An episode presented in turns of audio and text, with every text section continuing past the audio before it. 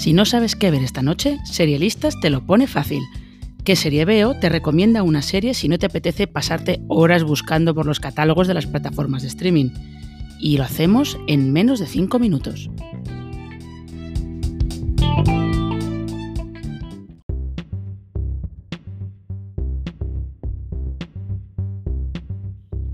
Elige la vida, elige un empleo, elige una carrera, elige un televisor grande que te cagas. Elige una familia, elige tu futuro, elige la vida. Pero, ¿por qué iba yo a querer hacer algo así? Ese monólogo con el que empieza Trainspotting es uno de los más famosos del cine de los 90 junto con el de Ezequiel 2517 de Pulp Fiction. Lo escuchamos mientras vemos a varios jóvenes huir a la carrera por las calles de Glasgow a los sones de Last for Life de Iggy Pop. El protagonista, Mark Renton, ha elegido no elegir la vida porque tiene heroína, y cuando el segundo capítulo de la serie Kamikaze llega a su final y suena una versión electrónica de esa misma Last for Life, el recuerdo de Renton es inevitable. Julie está delante de la pantalla de salidas del aeropuerto de Copenhague, viendo cómo todos los vuelos se transforman en una sola frase, volar hasta morir. Porque ella ha elegido no elegir la vida, porque tiene la pérdida imposible de sus padres y su hermano.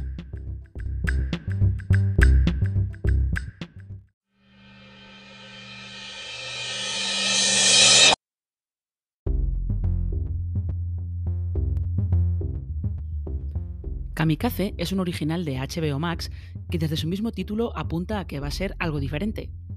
Está basada en un libro, Muleum, escrito por Erlen Loe, y sigue a una joven de 18 años, de familia rica, que vive en un casaplón en el que un albañil polaco está construyendo una piscina climatizada y que pasa una semana sola porque sus padres y su hermano están de vacaciones en África. El día que empieza todo, Julie queda con sus amigos a comer, a irse de compras y a preparar una fiesta que va a dar por la noche, y su familia le dice que va a irse a Ruanda de safari. Entonces, Julie recibe un SMS de su padre que solamente dice, nos estrellamos, te quiero, haz lo que quieras.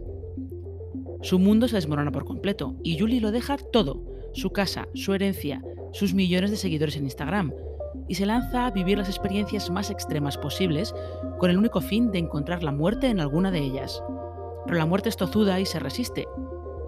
La serie arranca de hecho con Julie estrellando una avioneta en el desierto, y lo único que consigue es quedarse varada con sus recuerdos y con las fotos de su vida anterior en su móvil.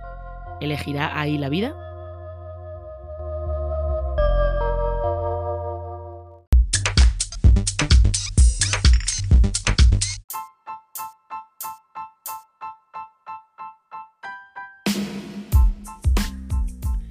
Kamikaze podría definirse como un cruce entre Transpotting y Euforia si cambiamos las drogas por un duelo del que Julie quiere huir como sea.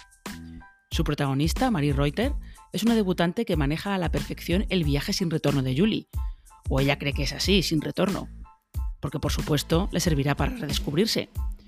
Y lo hará en capítulos de media hora repletos en ocasiones de humor negro. Porque Julie, en el fondo, es muy divertida y está llena de energía es un buen ejemplo de que en Escandinavia no solo se hace noir.